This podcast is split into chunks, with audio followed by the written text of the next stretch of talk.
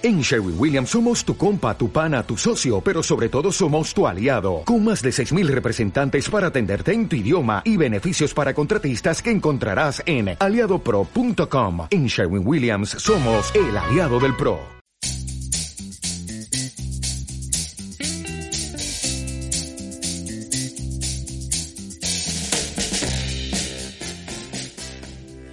Hola, bienvenidos a los podcasts de la Farmacia de la Molilla, ubicada en el municipio manchego de Pedro Muñoz, provincia española de Ciudad Real.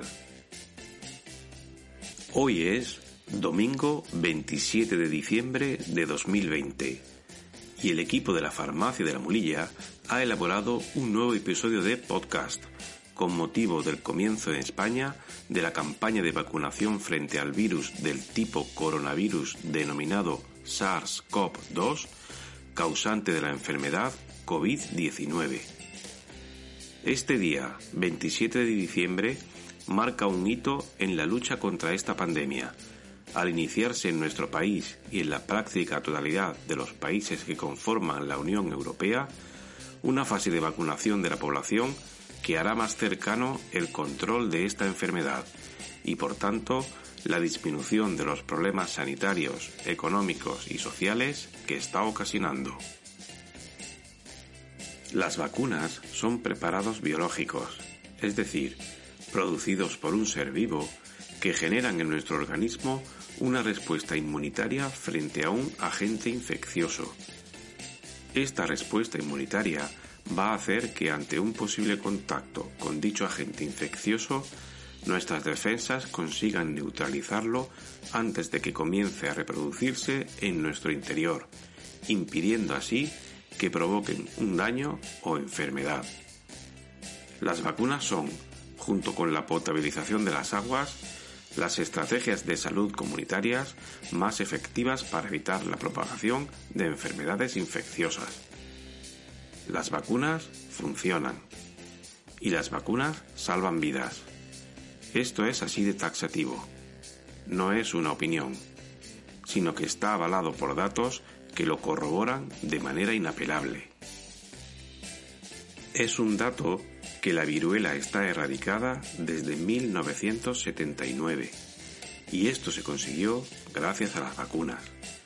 Desde 1979 no ha habido ningún caso de viruela, una enfermedad provocada por un virus y que causó la muerte de al menos 300 millones de personas en el mundo, además de secuelas importantes para la salud en muchas más, gracias a las vacunas. Es un dato que muchas enfermedades que hasta hace poco tiempo provocaban sufrimiento y muerte en la especie humana, como el sarampión, tosferina, poliomielitis, difteria o rubeola están cada vez menos presentes en nuestras vidas, sobre todo entre las sociedades que han accedido a las campañas de vacunación, gracias a las vacunas. Las vacunas son tan buenas que protegen no solo a los individuos que se vacunan, sino también a los que no se vacunan. Eso sí, cuantos más individuos estén vacunados, mayor protección tendrán los no vacunados. ¿Por qué?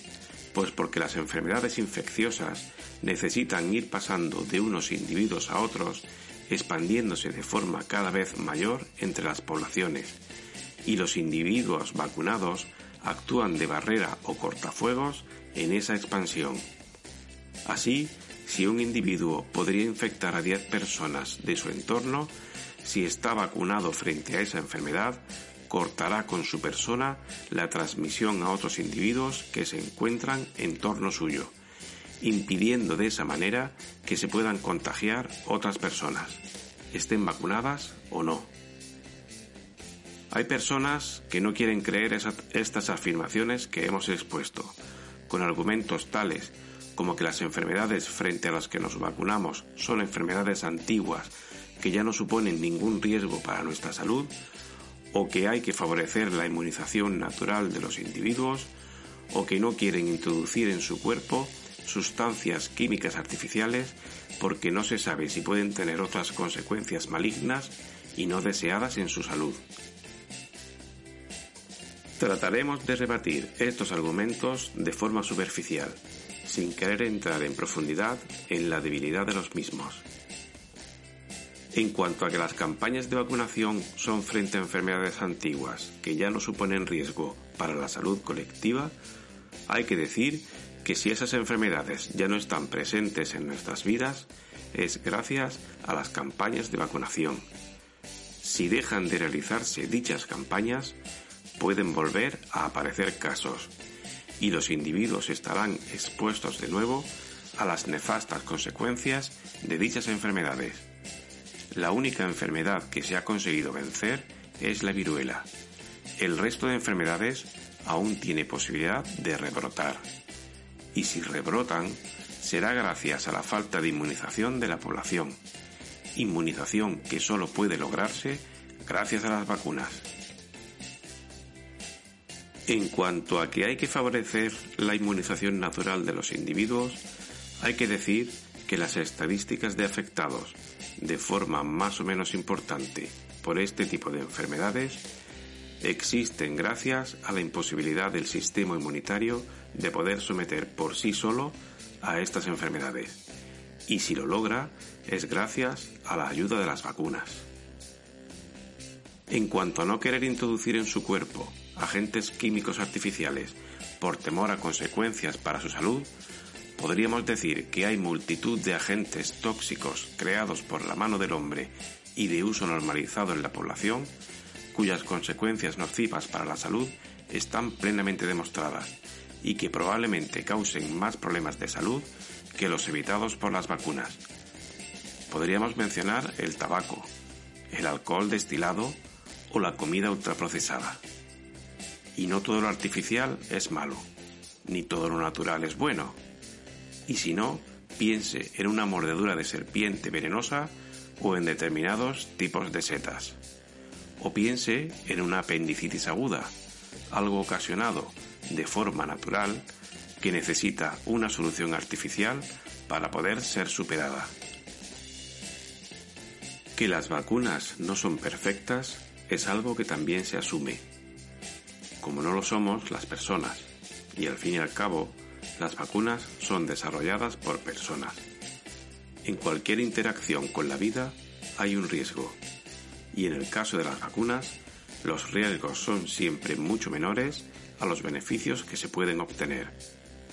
Tenemos más riesgo de complicaciones para la salud tomando un medio de transporte colectivo que siendo vacunados y no por ello dejamos de usar estos medios. En el caso particular de las vacunas que se están desarrollando frente al agente causante de la enfermedad COVID-19, es cierto que el proceso de desarrollo ha sido más acelerado de lo normal, pero ello no supone que incumplan los mínimos exigidos en cuanto a eficacia y seguridad. Con un grado de certeza importante, es preferible arriesgarse a tener algunos efectos secundarios leves y pasajeros a sufrir las consecuencias de la enfermedad, cuya gravedad depende de tantos factores y que podría incluso acabar con nosotros. La ciencia está dando sus soluciones. Irán apareciendo nuevas y mejoradas vacunas. Pero de momento estas son las que tenemos a nuestra disposición. Y aunque probablemente no sean la solución definitiva, seguro que son el principio del fin de la pandemia. Puede que tengan que administrarnos varias dosis de una vacuna o incluso dosis de vacunas diferentes. Pero si queremos conseguir la inmunización de grupo, necesitamos que la mayor cantidad de gente sea inmunizada a través de las vacunas.